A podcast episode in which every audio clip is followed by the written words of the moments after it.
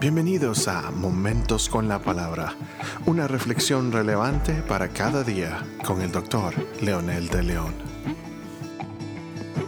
Hola amigos y amigas, aquí estamos nuevamente con otro episodio más de nuestro podcast eh, Momentos con la Palabra. Hoy vamos a leer Primera de Juan capítulo 5, versículo 14 que dice, esta es la confianza que tenemos delante de Él que si pedimos cualquier cosa conforme a su voluntad, Él nos oye.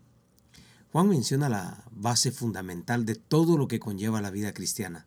Se supone que ya conocen la palabra y que ya creen en el Señor, entonces saben lo que eh, a continuación Él les explica. Conocer y creer nos lleva a la práctica de la fe. Esto es lo que nos hace confiar y pedir. Pero realmente, ¿qué pedimos? Ese es el dilema de mucha gente que se queja que a veces no recibe lo que pide. Partiendo del contexto entonces, se da por sentado que Dios sí escuchará la oración. No hay absolutamente ni un ápice de dudas para el apóstol Juan que esto es una realidad. El problema de muchas personas es que piden, pero no creen que el Señor les escucha. Otros piensan que el Señor les escucha, pero también piensan que no les da nada, que solo a los privilegiados, como algunos dicen, eh, Él les da. Otros piden por ser simplemente religiosos, porque todo mundo lo hace, entonces yo lo hago.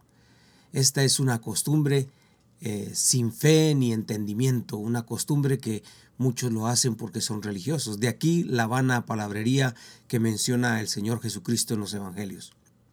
Segundo punto clave e importante es que toda oración será contestada si está de acuerdo a la voluntad de Dios.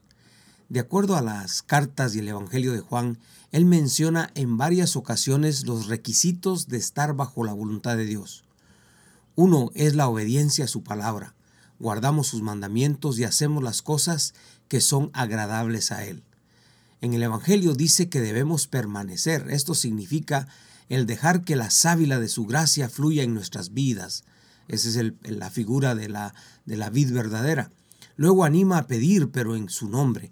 Obviamente la relación de guardar su palabra viven en su presencia y esa, esa vivencia personal, esa experiencia personal de Dios en nuestras vidas y en su presencia nos da la seguridad y la confianza para acercarnos y pedir.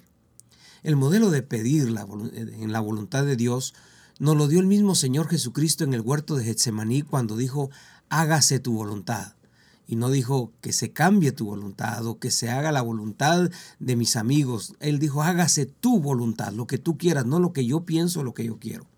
Entonces, esta es la confianza que tenemos delante de Él, dice, dice el versículo. Definitivamente la confianza es porque vivo en su palabra, tengo relación constante con Dios y soy obediente. ¿Quién no es capaz de acercarse a alguien que tiene tanta confianza y pedir lo que necesita? Como aquel padre con su hijo que tiene tanta seguridad y confianza en su relación. El otro punto, el punto clave es que él conoce, el que conoce a Dios y lo que Él es en su carácter y lo que Él está esperando para nosotros, Él no sería capaz de pedir algo que no llene las expectativas del Señor para nosotros. En otras palabras, tener un conocimiento del Señor es vital e importante, e indispensable para cada cristiano, precisamente para poder acercarse confiadamente. En el Antiguo Testamento dice que Él concederá las peticiones de nuestro corazón, pero esto es después de deleitarnos en Él y las peticiones del corazón son las necesidades vitales acordes al carácter de Dios y lo que realmente va a suplir una real necesidad en el corazón del ser humano. Entonces aquí está la declaración de la segunda parte del pasaje. La respuesta es condicionada, es conforme a su voluntad. Como toda petición, como toda promesa, detrás de esas promesas para que se realicen hay una demanda, hay una responsabilidad que nosotros debemos cumplir. Si es con este acuerdo, entonces pedimos cualquier cosa. Y dice San Juan, Él nos oye. Inclusive cuando pedimos no de acuerdo a su voluntad, no duden que también Él nos oye, pero Él no responde de acuerdo a lo que nosotros pensamos que necesitamos, que no está de acuerdo a su carácter y a la real necesidad de nosotros, sino Él va a responder de acuerdo a las necesidades de nuestro corazón. Santiago, Santiago escribió respecto a esto también cuando dice que pedimos y no recibimos porque a veces pedimos no de acuerdo a su voluntad y sin tener una relación preciosa con Él. En otras palabras, toda respuesta de Dios tiene requisitos, demandas y sobre todo obligaciones de nuestra parte.